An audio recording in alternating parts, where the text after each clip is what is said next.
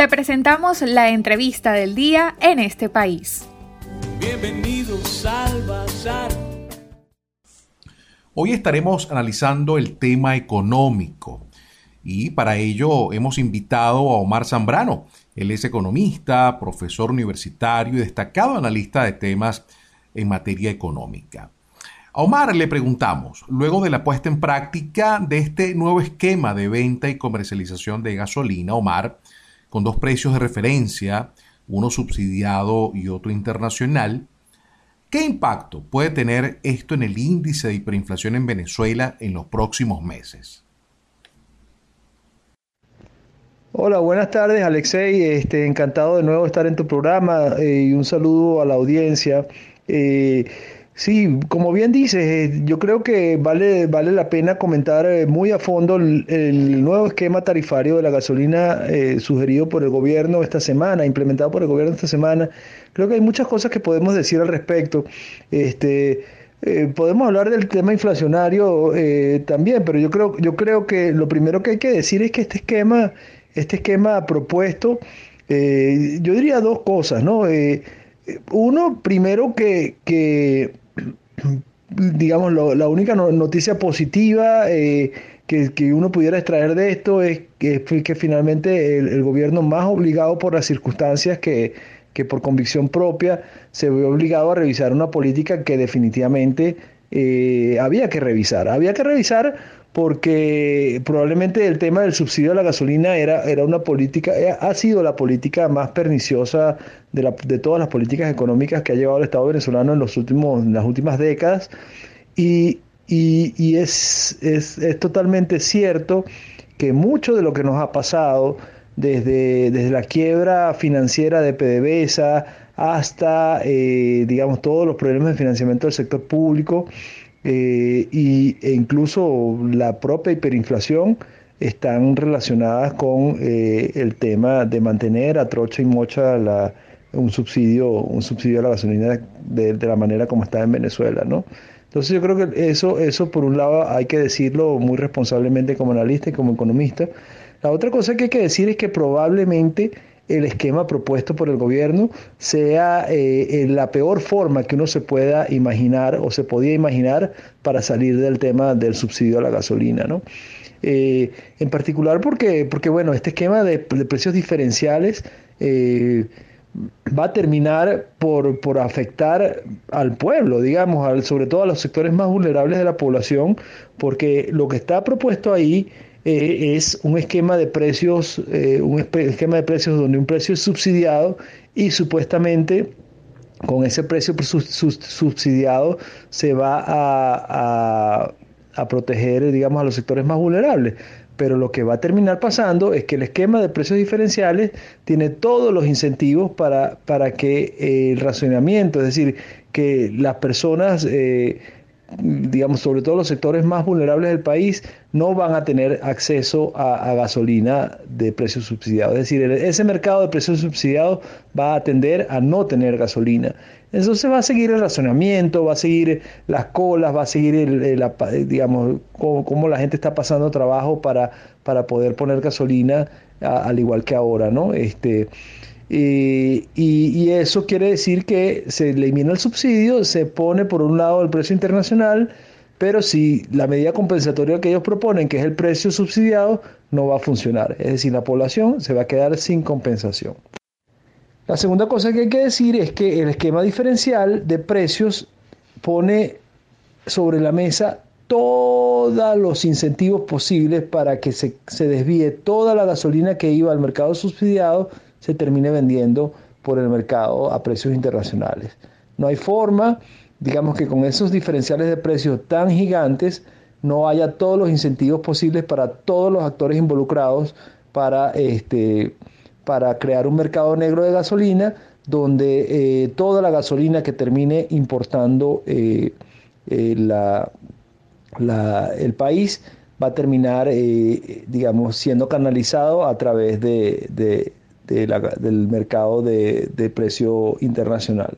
Entonces, eh, la medida es, mala, yo creo que está destinada a fracasar lo primero que dije es que no va a compensar a los, más, a los más necesitados, a los más pobres, y lo segundo es que crea enormes incentivos para la corrupción. Además de lo que estás comentando, Omar, hay otro elemento en esta situación, y es que hasta los momentos lo que hemos visto los primeros días de este intento de reactivación de la distribución de gasolina es que no ha sido suficiente la que se ha distribuido. Vemos largas colas, irregularidades, corrupción, preferencias. Y eso es lo que nos indica que no hay hasta los momentos una cantidad o un volumen suficiente de gasolina que cubra todo el mercado nacional ante ciudadanos, conductores que tienen casi tres meses sin poder surtir gasolina.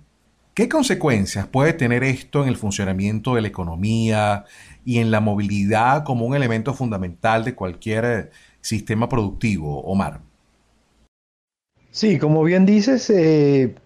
parte de lo que estamos viendo es que eh, a pesar de que el gobierno importó con bombos y platillos esos barcos desde Irán, eh, el suministro sigue estando bastante comprometido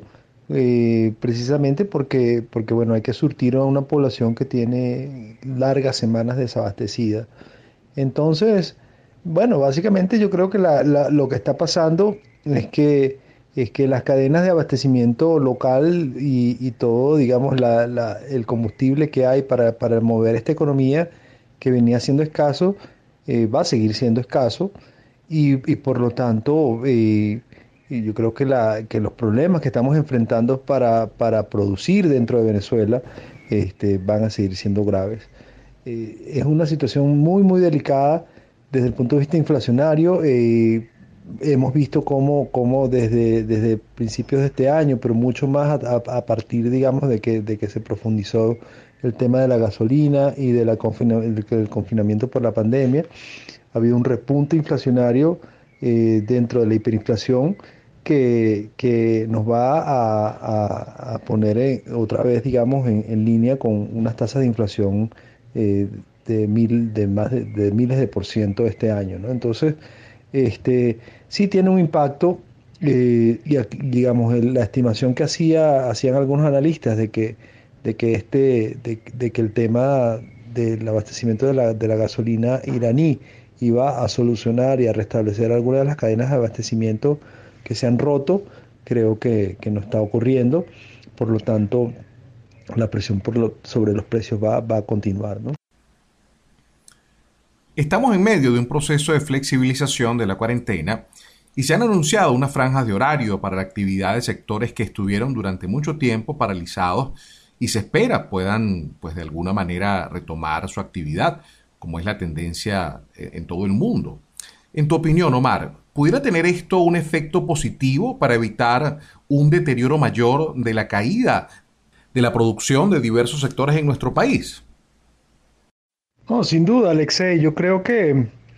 el caso muy particular de Venezuela, el tema de las medidas de confinamiento por la pandemia de COVID-19 eh, tienen un efecto magnificado por, por, la precaria situación socioeconómica de la gran mayoría de la población venezolana. Venezuela, Venezuela estaba ya en una profunda crisis de varios años en medio de una, eh, digamos, emergencia humanitaria compleja que, que, con enormes dificultades para, para satisfacer las necesidades básicas de una parte importante de la población. Este, con el agravante además que es muy poco lo que se puede hacer desde el punto de vista epidemiológico para evitar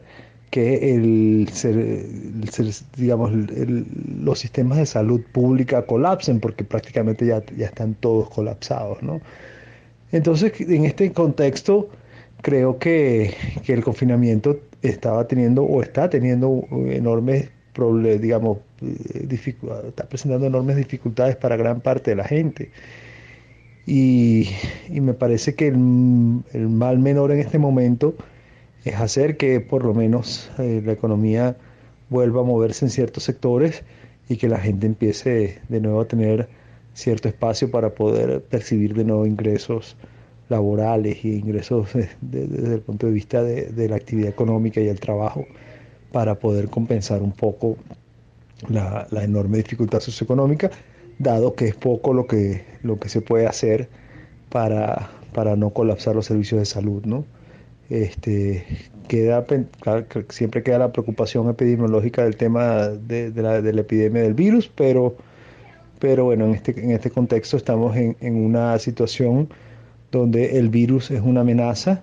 y por el otro lado la cuarentena también es una amenaza para, para el bienestar de la gente, ¿no? Entonces, vamos a ver cómo sucede, cómo suceden las cosas, pero, pero me parece que ya después de tres meses de confinamiento la medida este, va en la dirección correcta.